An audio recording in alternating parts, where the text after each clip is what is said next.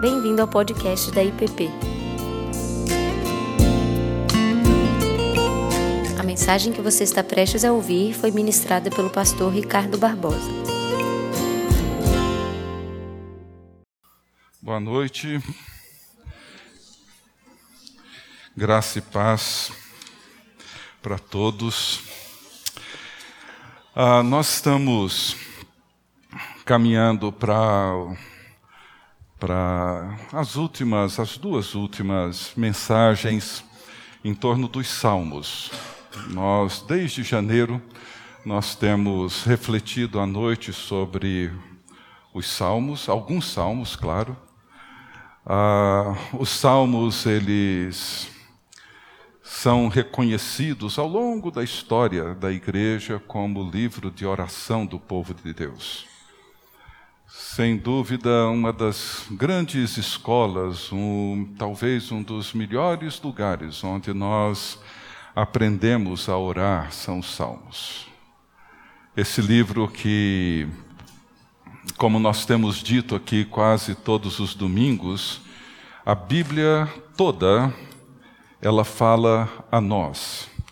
Os salmos, eles falam por nós. Os salmos, eles expressam diante de Deus essas múltiplas realidades que nos envolvem. Eles nos ajudam a expressar nossos sentimentos e nossas emoções diante de Deus. E é por isso que nós temos dito que os salmos, eles de certa forma, nos ajudam a sermos honestos diante de Deus. E mais do que isso, eles nos ajudam a reestruturar a prática e a experiência de oração de uma maneira adequada, correta. E nós vemos isso em vários salmos. Nós, ao longo desses últimos domingos, nós vimos, por exemplo, no Salmo 23, que nos ajuda a orar a partir da nossa necessidade fundamental de orientação, de segurança. É o salmo onde oramos ao Deus que nos guia aos pastos verdejantes, que nos conduz aos lugares de descanso, ao Deus que é o nosso pastor e que supre tudo aquilo que a nossa alma necessita. Nós vimos como que o Salmo 139 nos ajuda a orar a solidão ou a orar a partir da solidão. É o salmo onde nós Oramos a um Deus que nos conhece, o Deus que nos sonda, sabe quando nos levantamos, quando nos assentamos, quando nos deitamos, esquadrinha o nosso pensar e o nosso falar. É o Deus que está presente conosco em meio a um mundo onde muitas vezes não nos vemos compreendidos, não nos vemos aceitos. O Salmo 51, que é o salmo onde aprendemos a orar a culpa a orar a partir da vergonha.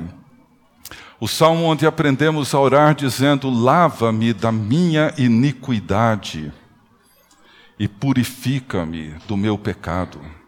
Cria em mim, ó Deus, um coração puro e renova dentro de mim um espírito inabalável.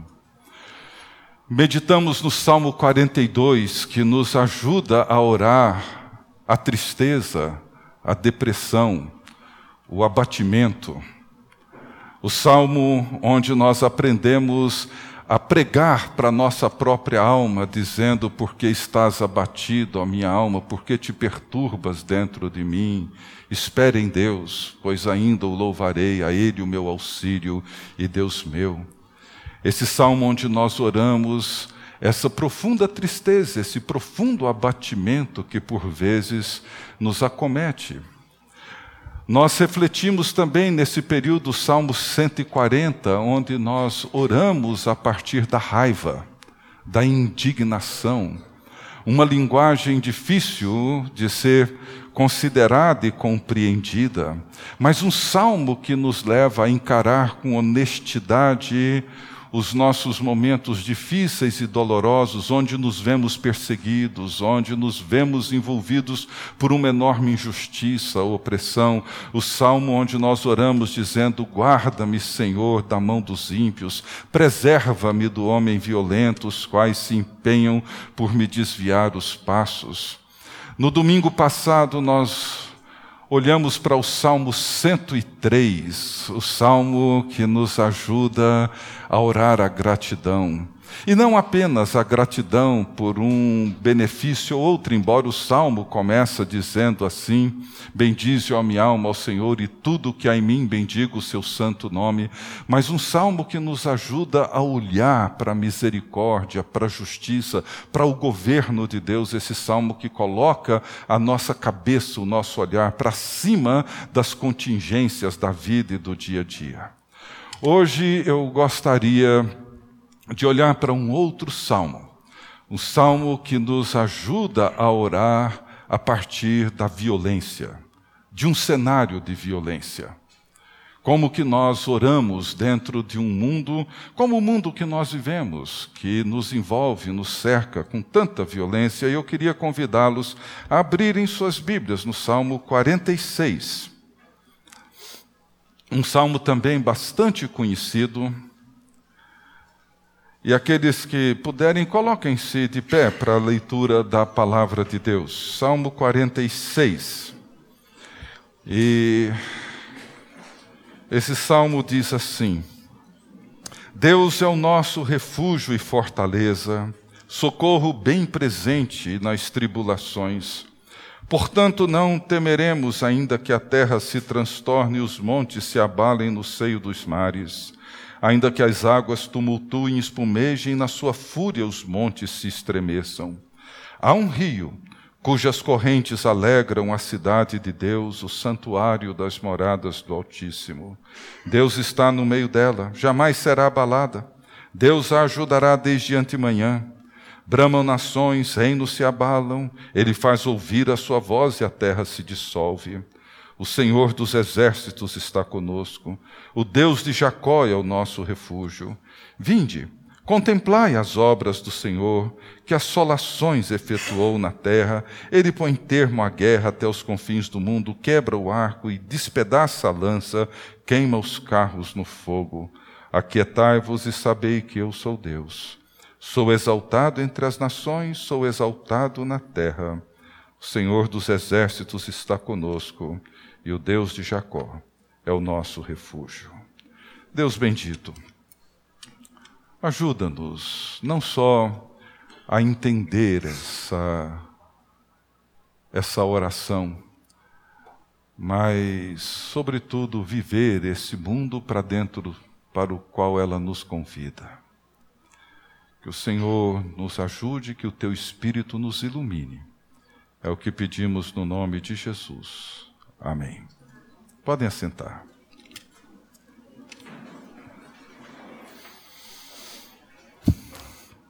Esse salmo, ele nos ajuda e nos ensina a orar a partir de um contexto como esse que nós vivemos, esse cenário de violência que caracteriza o mundo e caracteriza particularmente o mundo que nós vivemos. Vivemos num mundo violento. Um mundo que impõe sobre nós medo, ansiedade. Nós muitas vezes temos medo de sair e andar pelas ruas, medo do trânsito, medo da traição, da violência física, medo de uma infinidade de situações, medo do futuro. O mundo que nós vivemos é um lugar violento. Muitas pessoas com as quais nós convivemos e cruzamos todos os dias são violentas. Queremos uma vida de segurança, uma vida de conforto. Queremos que as coisas fiquem, de certa forma, sob controle, mas nós sabemos que isso não é possível. Nunca foi. Talvez num lugar ou no outro nós podemos encontrar algum sinal disso, mas sabemos que isso nunca existiu e não existirá de forma completa, plena, não teremos nunca esse controle. Não podemos controlar a violência. No entanto, existe algo que podemos fazer no meio dela: orar. E precisamos, mais do que isso, precisamos aprender a orar no meio da violência. E é isso que o Salmo 46 nos ajuda. É o que ele diz, é o que ele nos ensina. E ele nos ajuda e nos ensina a corrigir uma prática equivocada, confusa, às vezes errada que temos em relação à oração, que muitas vezes acaba transformando a prática da oração numa forma de escapismo, de alienação para muitos cristãos, a oração é um meio de fugir da realidade, não de entrar nela, mas de fugir dela. Às vezes, de querer lançar sobre Deus responsabilidades ou controles que não vão funcionar e não vão acontecer, pelo menos não do jeito que nós esperamos ou queremos. A oração não é simplesmente ou apenas uma forma de lidar com o que está errado no mundo, nas pessoas, ou mesmo em nós. É mais do que isso, muito mais do que isso. A oração é a forma correta de lidar com Deus. E a maneira como Deus se relaciona com esse mundo que nós vivemos, conosco e com os outros. Então veja bem, a prática da oração não é apenas a forma como nós lidamos com aquilo que está errado, mas a maneira como nós lidamos com Deus e a relação de Deus com aquilo que encontra-se errado, com aquilo que encontra-se confuso, seja no mundo, seja na cidade, seja em nós, seja na família. E dessa forma, a oração ela não nos aliena ela não é uma maneira de nós escaparmos da realidade, muito pelo contrário. Ela nos envolve com aquilo que há de real. Não existe nada mais real, não existe nada mais verdadeiro do que a oração e a experiência com ela. A oração, ela nos envolve naquilo que há de mais real em relação a Deus e em relação ao mundo que Deus criou, e, sobretudo, em relação ao poder da graça de Deus. Isso porque Deus requer muito mais a nossa atenção do que a violência. Deus requer muito mais o nosso olhar e a nossa percepção do que a própria violência, ou seja, quando nós nos voltamos para Deus, nós podemos olhar para a cidade, olhar para nós mesmos, olhar para o mundo, olhar para toda a realidade à nossa volta e ver a maneira como Deus lida com todo esse cenário. Esse salmo é um salmo cheio de imagens violentas. Por exemplo, nos versos 2 e 3, o salmo diz assim: Ainda que a terra se transtorne e os montes se abalem no seio dos mares, ainda que as águas tumultuem e espumejem, e na sua fúria os montes se estremeçam. Veja, ele descreve uma violência sobre a qual nós não temos controle. A forma como a natureza, como a criação muitas vezes age. Terremotos, vendavais, tsunamis e uma série de situações e circunstâncias sobre as quais nós não temos controle. No verso 6, ele diz: Bramam as nações, reinos se abalam, ele faz ouvir a sua voz e a terra se dissolve. Ele descreve essa violência que nós vemos todos os dias e que envolvem reinos, envolvem nações, envolvem o mundo que encontra-se muitas vezes de perna para o ar, nações raivosas, reinos que vão se desintegrando e se desfazendo. No verso 9, ele diz que ele põe termo à guerra até os confins do mundo, quebra o arco e despedaça a lança, queima os carros no fogo. Essa violência militar, as guerras, a destruição, todo esse arsenal bélico que nós vemos todos os dias. E vemos isso o tempo todo. Nós vemos a violência nessa multidão de refugiados de guerra e refugiados de situação de fome e de miséria. Nós vemos a violência na maneira como o ser humano destrói os recursos naturais. Nós vemos a violência na maneira como hoje o mundo atua e provoca a morte dos não nascidos. Vemos a opressão e a violência em relação aos mais pobres e aos mais fracos. Nós vemos a violência doméstica, o abandono das crianças, os conflitos interpessoais que experimentamos com muita frequência. E quando nós oramos, a oração não nos coloca fora dessa realidade, muito pelo contrário. Por isso que ler os salmos e ver as orações dos salmos pode parecer uma experiência chocante. Ele pode trazer um certo desconforto, como nós já vimos aqui em algumas dessas meditações. Nós temos uma certa predileção pelos salmos que são muito confortadores, muito consoladores, mas nós temos uma dificuldade de olhar para os salmos de lamento ou para os salmos imprecatórios, porque orar é um ato de coragem e um ato que requer de nós uma enorme honestidade diante de Deus, diante de nós e diante do mundo que nos envolve. E mesmo que as imagens do Salmo 46 sejam imagens violentas na natureza, no mundo, nos reinos, nas nações, o objeto do Salmo não é a violência. Deus é o objeto do salmo. Essa é a diferença. Como eu disse, a oração sempre lida com Deus, não com as circunstâncias. A oração é a nossa atitude primária que nos coloca em contato com a realidade, em meio à agitação, ao barulho e à violência da cidade e do mundo. A afirmação que percorre e repete nos salmos, nesse salmo, é: O Senhor dos exércitos está conosco e o Deus de Jacó é o nosso refúgio. Na nossa versão aparece duas vezes, nos versos 7 e no verso 11. Em algumas outras versões aparece depois do verso 3.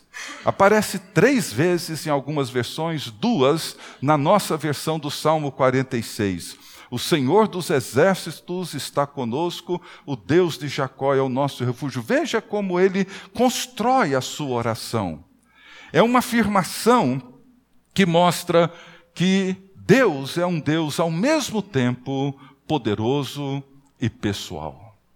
Ele é ao mesmo tempo o Senhor dos exércitos, e isso na linguagem do tempo dos Salmos, a linguagem do tempo de Davi ou dos filhos de Coré e de outros personagens do Velho Testamento. Essa é uma afirmação que mostra o poder de Deus o seu poder sobre a história, sobre a humanidade, sobre o mundo. O Senhor dos Exércitos demonstra e revela a percepção que o salmista tem do controle divino sobre todas as coisas. E o Deus de Jacó o revela como o Senhor da nossa história pessoal. É o Deus dos nossos pais, é o Deus dos nossos antepassados, é o Deus do vale de Jaboque, onde Jacó entrou com ele num conflito e numa peleja pessoal até ser transformado. É um Deus poderoso e é um Deus pessoal. Essas duas percepções de Deus são fundamentais na nossa experiência de oração e na maneira como nós oramos pela cidade, na maneira como nós oramos pelo mundo. E essas três afirmações, essas três três vezes que o salmista faz a afirmação de um Deus poderoso e de um Deus pessoal, estão vinculadas a duas imagens no salmo que nos encorajam a orar no meio de um cenário violento. E essas imagens são apresentadas nos versos 4 e no verso 5. Veja, ele diz assim: há um rio cujas correntes alegram a cidade de Deus, o santuário das moradas do Altíssimo Deus está no meio dela, jamais será abalada, Deus a ajudará desde antemanhã. Veja que coisa fascinante. Duas imagens importantíssimas em toda a Bíblia: a cidade e o rio. São imagens que João usa no Apocalipse. São imagens que permeiam as Escrituras. Em contraste à violência que constitui a atmosfera em meio à qual nós oramos ou precisamos aprender a, a orar, a cidade de Deus está assentada, assim como ela é. É o lugar da habitação de Deus. Se por um lado o caos representa a violência, simboliza esse cenário desordenado, confuso, violento e caótico, a cidade revela essa vida ordenada, segura. A cidade que Deus revela para João em Apocalipse, ela é toda simétrica. Ela tem na sua imagem a perfeição dessa simetria que nos ajuda a perceber a ordem, a beleza, o cuidado, a segurança, em contraste com o caos. E a imagem da cidade não é uma imagem futura, é uma realidade presente. Deus está no meio dela. E ela não será abalada. É o lugar onde Deus habita. Essa é uma imagem predominante em toda a Bíblia, ou seja, o lugar que Deus escolheu habitar foi no meio do seu povo. É uma cidade que se estabelece dentro das nossas cidades, mostrando que Deus não é um turista ocasional, ele é um cidadão. Ele participa dessa ordem que ele mesmo estabelece. Existe uma cidade de Deus no mundo em que nós vivemos, nesse mundo marcado pela violência. Nós não precisamos procurar um lugar tranquilo e quieto para orar. De vez em quando isso é bom. Mas nós precisamos entender que o lugar em que Deus habita é exatamente esse lugar no qual nós nos encontramos hoje, aqui e agora. E dentro dessa cidade, no meio dessa cidade, corre um rio. E a outra imagem riquíssima. Esse sinal de vida no meio dessa cidade. É a mesma imagem que Jesus usa para descrever-se a si mesmo, é a mesma cidade que a mesma imagem que João usa no Apocalipse, é a mesma imagem muito frequente no Velho Testamento em meio ao deserto que o povo vivia, a água, como esse sinal e essa presença da vida. Essa cidade não será abalada. Essa é a afirmação que o salmo apresenta. Montanhas caem, reinos também, mas a cidade de Deus, ela não será abalada. E a razão pela qual ela é segura e não se abala, não é porque ela é inviolável, mas porque essa cidade é o espaço no qual Deus habita. Ele é o socorro bem presente na tribulação. Ele é a presença que dá a nós a segurança e sentido e direção. Há uma história de socorro de Deus, séculos de memória da maneira como Deus nos tem ajudado. Somos ajudados não porque nós cuidamos de nós mesmos, mas porque nós temos sido cuidados por Deus. Sempre. Desde sempre. Leia a Bíblia de ponta a ponta. Olhe para a história toda. E nós temos séculos e séculos de memória do socorro, do cuidado, da intervenção e da proteção de Deus.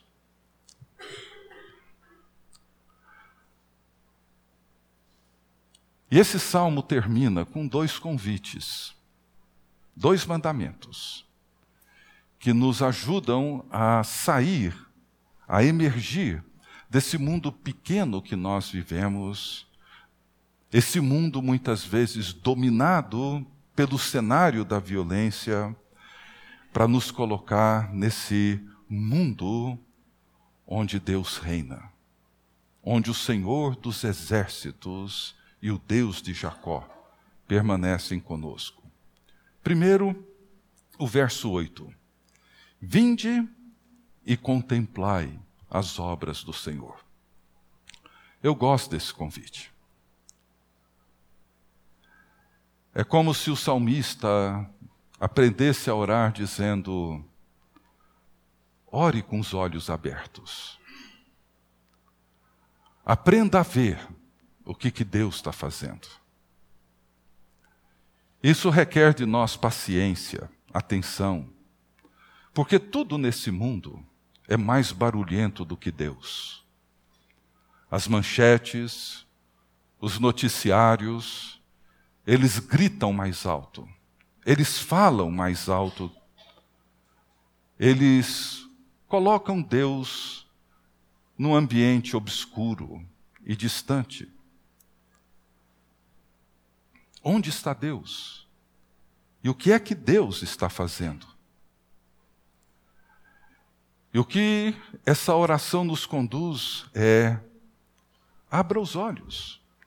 Porque Deus não tem nenhum programa, nenhuma verba de publicidade. Ele simplesmente nos convida para abrir os olhos e ver. E isso acontece quando nós oramos. Orar é perceber e participar daquilo que Deus está fazendo. É comum ouvir, você já deve ter ouvido, talvez já deve até ter dito isso, que, ah, eu orei, eu clamei, mas Deus não ouviu minhas orações. Ele não respondeu. Talvez a resposta correta seria sim, ele ouviu e sim, ele respondeu. A resposta estava bem aí, diante de você.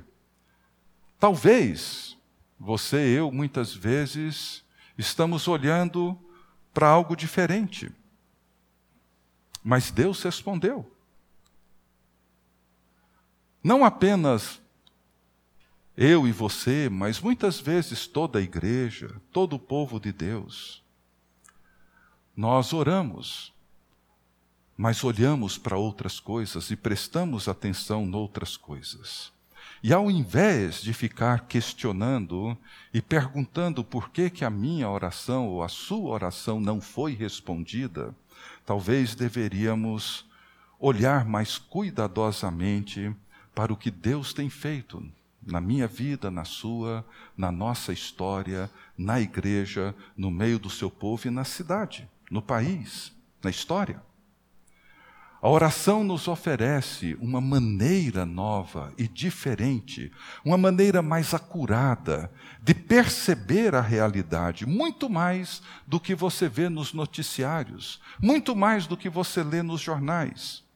Pense nisso. Onde é que estão, onde é que os seus olhos estão focados? Certamente nenhum, notici, nenhum jornal, nenhum noticiário da Palestina do primeiro século colocou na página principal, na primeira página, dizendo: e o Verbo se fez carne. Isso não aconteceu. Não aconteceu lá e não aconteceria hoje. É preciso alguém que tenha olhos abertos e ouvidos atenciosos para perceber aquilo que Deus está fazendo. E ele, quando nós olhamos, o que é que nós vemos? Ele diz aqui: Ele efetuou assolações na terra. Ele destrói os carros, queima os arcos. Quem não ora depende das notícias para entender o mundo e a história. Mas quem ora percebe que, para além de tudo isso, existe Deus e a ação de Deus nessa história. Ele põe termo à guerra quebra o arco, despedaça a lança, queima os carros no fogo, ou seja, Deus está engajado na história. Deus participa desse mundo de violência, nesse mundo de guerra. E essa história de violência é uma história também de fracassos, porque a violência nunca deu a ninguém uma vitória. Nunca deu. Então, a primeira, primeiro movimento, a primeira atitude é essa: vinde e contemplai. Olhem, preste atenção. Permita que a oração te conduza a perceber uma realidade que está para além daquilo que você ouve nos noticiários, daquilo que você lê nas manchetes. Segundo, aquietai-vos e sabei que eu sou Deus. Verso 10. Aquietai-vos e sabei que eu sou Deus. Se cremos que Ele é o Senhor, e que Ele está no centro de todas as coisas, que Ele é o Redentor, Ele é o Salvador, Ele é aquele que conduz todas as coisas para o fim que Ele mesmo determinou. É essencial que nos aquietemos, é essencial que nós estejamos quietos para perceber o que Ele está fazendo no seu papel salvífico. O reverendo Peterson, naquela série de sermões dele sobre o Apocalipse, quando ele comenta o primeiro parágrafo, o início do capítulo 8, quando está para iniciar o toque das sete trombetas, depois da abertura dos sete selos, ele diz que aquele momento que simboliza a oração, quando as orações dos santos, a oração daquele povo que orava ali nas catacumbas, escondido, talvez temendo a violência, essas orações são colocadas dentro de um incensário e são levados até o altar de Deus e apresentados diante de Deus. E Deus toma esse incensário junto com as orações dos santos e despeja de volta sobre a terra, e aí ouve-se relâmpago, vozes, trovões e terremotos. E ele diz nesse comentário que todos os dias a história é sacudida pelos trovões, pelos relâmpagos, pelos terremotos e pelas vozes, porque Deus está todos os dias respondendo às orações dos santos. Aquietai-vos e sabei que eu sou Deus.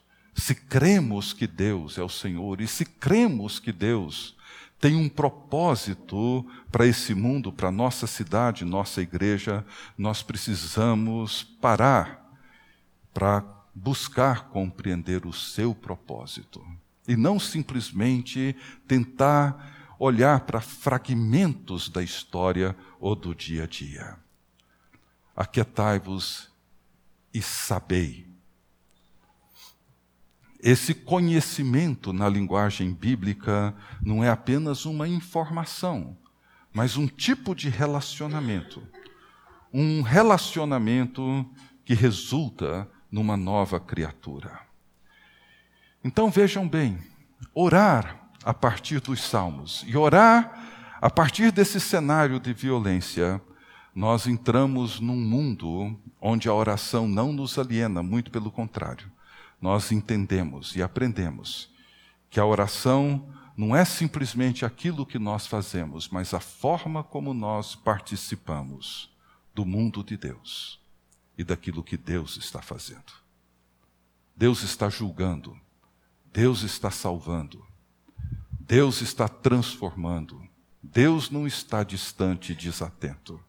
Orar é entrar e entender esse mundo onde Deus é soberano, onde o Deus dos exércitos, o Deus de Jacó, ele entra e ele nos guarda e ele luta por nós. Que Deus nos ajude a aprender a orar. Os salmos é essa escola. Muitas vezes nossas orações tendem a nos afastar e a nos alienar dessa realidade. E nós vamos hoje celebrar a mesa do Senhor daqui um pouco. E a ceia é a maneira como nós celebramos a maneira como Deus entra nesse mundo de violência. A cruz é a ação violenta do mundo contra o Filho de Deus. E ele se submete a ela. E ele a aceita. E ele a absorve para si mesmo, para que por meio dele pudéssemos encontrar essa paz. Ou seja, a violência não deu a última palavra, não teve a última palavra. Ela pode até ter celebrado o seu triunfo diante do crucificado, mas no terceiro dia ela percebeu que o seu triunfo não valeu de nada. Jesus venceu, ele sempre vence. E é isso que nós precisamos aprender. Vamos nos colocar de pé e cantar um hino. Eu gostaria de orar. É um hino um hino bem conhecido, mas um hino que fala sobre esse, esse cenário violento. Ó mestre, o mar se revolta, as ondas nos dão pavor. É um hino desse, desse episódio na vida dos discípulos diante da tempestade, mas muitas vezes nós temos essa sensação de abandono, essa sensação de que precisamos de um Salvador, mas ele permanece ali bem diante de nós. Você acabou de ouvir o podcast da IPP. Para saber mais, acesse nossa página em www.ippdf.com.br.